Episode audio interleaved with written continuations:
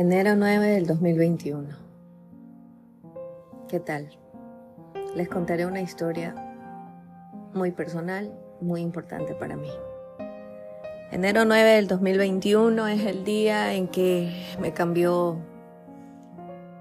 me cambió para siempre.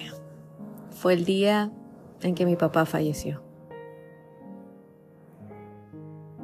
Perdí a mi hermana hace más de 10 años y sabía que con una pérdida tan grande mi vida nunca más iba a volver a ser igual. Si estás escuchando y has sufrido pérdidas, seguramente me vas a poder entender y entender lo que significa la pérdida de un padre tan presente, amoroso y respetuoso. Mi padre médico enferma con la llegada del Omicron y lamentablemente pues tuvimos que internarlo. El 9 de enero él se fue. Llevé un saco, ropa y sus insignias de médico para poder colocárselo, para poder darle cristiana sepultura. Pero por el protocolo de COVID, lamentablemente pues el cuerpo no podía ser tocado. Imagínense mi reacción al saber eso y quedarme con todas sus cosas en mis manos, su saco y su crucifijo. La despedida fue diferente, nunca pudimos verlo, solamente mi hermano. Al momento de retirar su cuerpo y llevarlo a la sala de velaciones. Por protocolo el tiempo de velación fue corto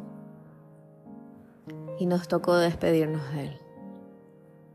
De por sí la noticia fue tan abrupta de su partida y la despedida igual. Cada vez que abría mi closet me topaba con el saco y volvía y volvía a revivir ese día que me quedé con su saco en mis manos. Tenía que cambiarle la historia y la narrativa de ese saco. Hace poco cumplí años y decidí transformarlo. Soy fotógrafa y me encanta también que me tomen fotos, porque considero que la fotografía es un método de sanar, no solamente para el que la toma, sino para el que se hace fotografías.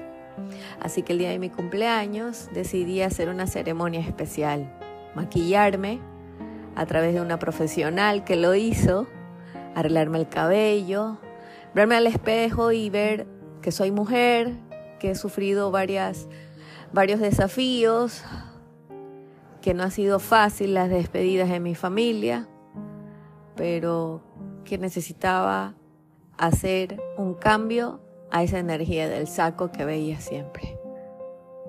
Así que decidí realizarme una sesión de fotos abrazada del saco, el saco que me cubría y verme una mujer como soy, alegre, feliz, valiente, fuerte, hacer honor al dueño de ese saco que era mi padre y hacer honor a mí misma, que no puedo perder la felicidad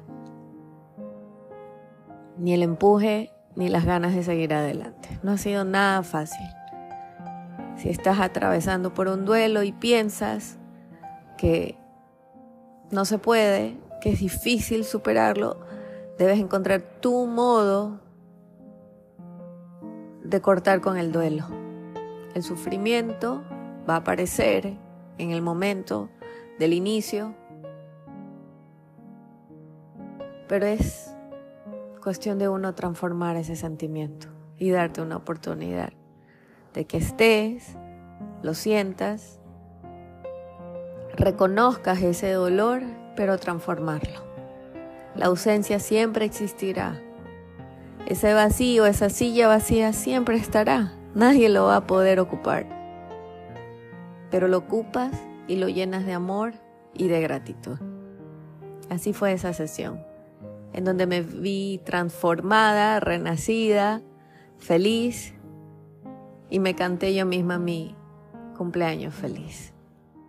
Encuentra la manera, sé que lo harás si realmente lo deseas, de superar cualquier tipo de duelo. Duelo por la partida de alguien, por la culminación de una relación, por el cambio de trabajo, cambio de país. Cualquier tipo de duelo se puede superar. Transfórmalo en dolor. Leí el otro día un pensamiento muy interesante que me llegó. El cepillo sirve para desenredar los nudos del cabello y las lágrimas para desenredar los nudos de la garganta. Si tienes que llorar, llora.